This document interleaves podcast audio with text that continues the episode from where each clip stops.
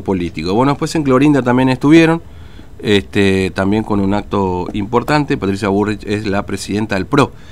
Eh, y a propósito del PRO, ayer habló Mauricio Macri, en realidad en su cuenta de Twitter, hasta Macri se aprovecha Infran, ¿no? Hasta el momento de debilidad y también hizo una mención con respecto a Formosa, ¿no? Este, eso es lo que tiene que ver con el aspecto político, mientras tanto no hay cambios en el gobierno provincial por el momento, está más firme que nunca eh, González ahí metido, que era uno de los responsables o por lo menos uno de los apuntados, ¿no es cierto?, como responsable político de la Policía Provincial, recordemos que es el ministro de Gobierno, y está ahí, más firme. Infran no quiere entregar, no quiere entregarlo, ¿no?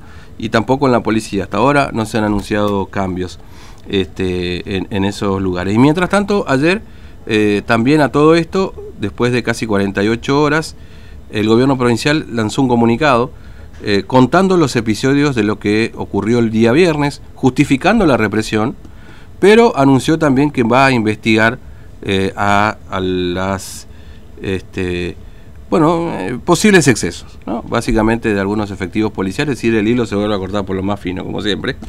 Pero bueno, este, esto fue lo que pasó ayer en, entre lo que nos separamos y empezamos en el día de hoy. ¿no? Bueno, pero les decía, estamos, este, estamos eh, en 8 y 20 de la mañana y hay cortes de ruta, ¿no? Arrancamos este día martes con corte de ruta, así que ya lo recibimos a Matías. TVO Digital y Diario Formosa Express presenta Móvil de Exteriores. Matías, buen día, ¿cómo estás?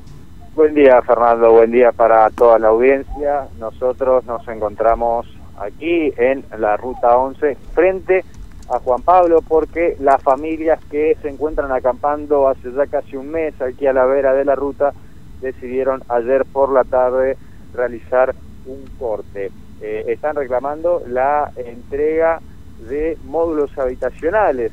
Recordemos que eh, habían varias familias que realizaban varios cortes. Bueno, aquí han, existido 18 familias, 16 familias, perdón, en un primer momento comenzaron a acampar, ahora quedan 14, se han retirado dos. ¿Por qué?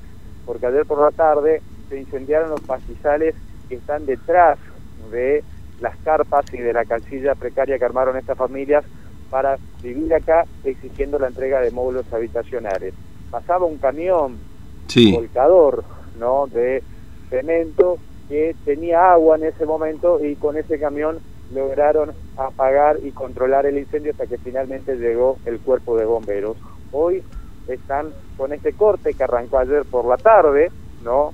Van a continuar realizándolo, no dejan pasar eh, lo que tenga que ver con camiones y vehículos particulares, salvo el caso de trabajadores que se tengan que desplazar hacia la zona del barrio Nancón o que tengan que ingresar hacia la ciudad. Dejan pasar ambulancias, policías, trabajadores y colectivos. Es la modalidad de corte que han adoptado. Los camiones, de hecho, tienen que desviar por el camino alternativo, por la zona del barrio eh, Luján y es esta la metodología de corte que han adoptado estas madres que esperan la entrega mm. de módulos habitacionales. Bueno, hay que, hay que hacer un poco de historia también, Matías, porque como vos bien decías, estas personas estaban al costado de la ruta desde hace un buen tiempo. No sé si tenés alguna referencia exacta, pero por lo menos hace 15 días, ¿no? Un poco más también que están por ahí. un poco más también. Vamos a ver si podemos hablar aquí con una de, de eh, las madres muy buenos días. Bueno, una forma de decir, porque ¿hace cuánto tiempo que están viviendo acá a la vera de la ruta? Buen día, hace un mes que estamos acá. Reclamando módulos habitacionales. Sí, reclamando módulos habitacionales. Pero ¿y ahora quién los llevó a realizar este corte de ruta en la jornada, desde la jornada de ayer por la tarde? La, necesidad. Sí, a ver, vamos a hablar aquí con otra. Sí, señora. La necesidad y porque no tenemos dónde irnos y y el alquiler que estábamos ya nos desalojaron, presentamos, nos fuimos al juzgado hacer el desalojo, hicimos todo eso, presentamos todos los papeles, todo. Y no hay respuesta. Tuvimos acá lluvia, tres lluvias con tormenta nos agarró y los chicos.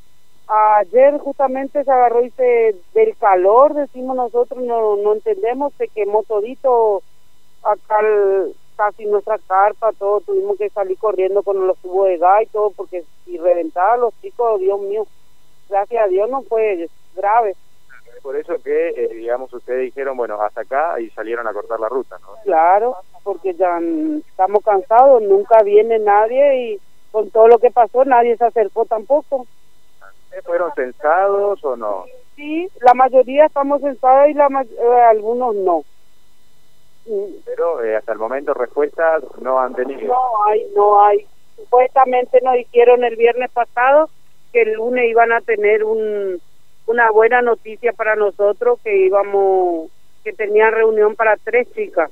Se fueron las tres chicas con la esperanza porque ellos nos dijeron, juegan con nuestros sentimientos, porque dijeron que tenían buena respuesta para nosotros el lunes, se fueron todas entusiasmadas las chicas, nosotros las que nos quedamos también estuvimos eh, en la espera de esa noticia, al final nos salen y nos dicen que no hay módulo, que, que no hay nada para nosotros, eso fue la noticia favorable o que tenían para nosotros.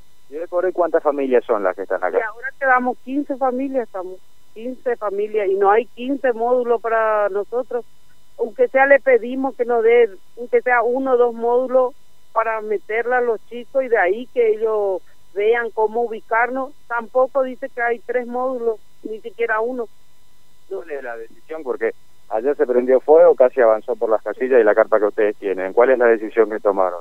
Y cortar la ruta, a ver si viene alguien y no nos dice algo, porque de acá un mes estamos. Si viene alguien a hablar con ustedes, ustedes levantan el corte de ruta. Si eso no ocurre, van a seguir. Sí, si viene alguien y no, nos dice algo positivo, levantamos, pero en este momento cortamos definitivamente.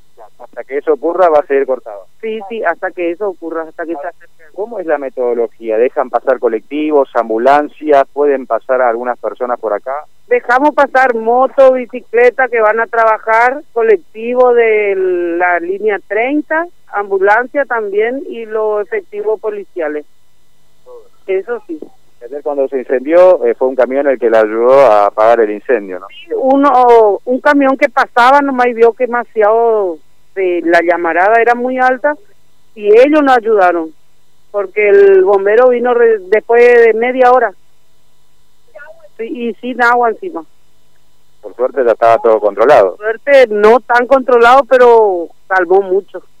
Una pregunta que le quiero hacer. ¿Cuántos chiquitos hay acá durmiendo hoy en la ruta? Y, por ejemplo, hay ocho, nueve por ahí. Eh, Chiquitos. Sí, Muchas gracias, señora. no, gracias a ustedes. Eh, Fernando, echa la palabra entonces de Sí. estas madres. Están los chiquitos durmiendo en la ruta ahora, ¿no? Están realizando ese corte desde ayer por eh, la tarde. No pasa Estaban nadie entonces. Eh, sí, colectivos, ambulancias. Ah, eh, no, no, está bien, pero el resto te no digo, Pero ¿no? el resto no, no, no, no, el resto no.